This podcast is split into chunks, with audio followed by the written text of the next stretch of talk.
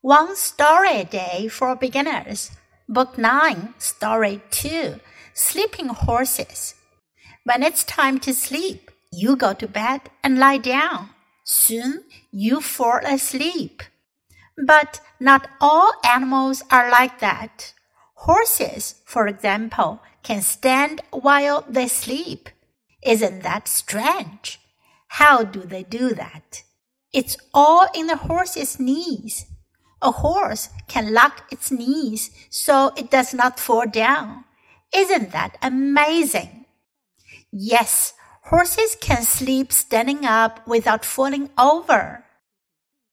今天的故事讲的是 sleeping horses，睡觉的马。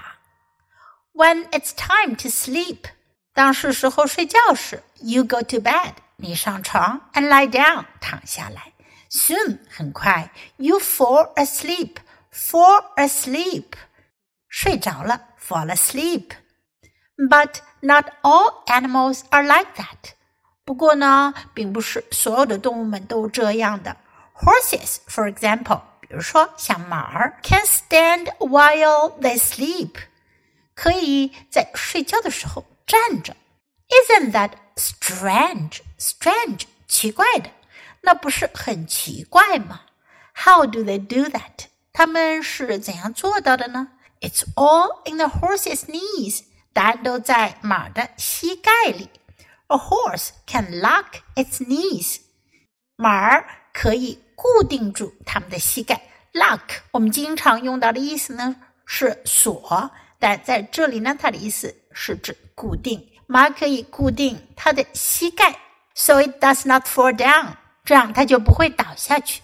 Isn't that amazing? Amazing，了不起的，那不是很了不起吗？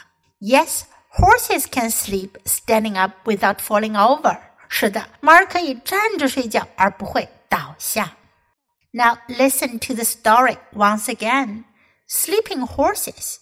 When it's time to sleep, you go to bed and lie down. Soon you fall asleep. But not all animals are like that. Horses, for example, can stand while they sleep. Isn't that strange? How do they do that? It's all in the horse's knees. A horse can lock its knees so it does not fall down. Isn't that amazing? Yes, horses can sleep standing up without falling over.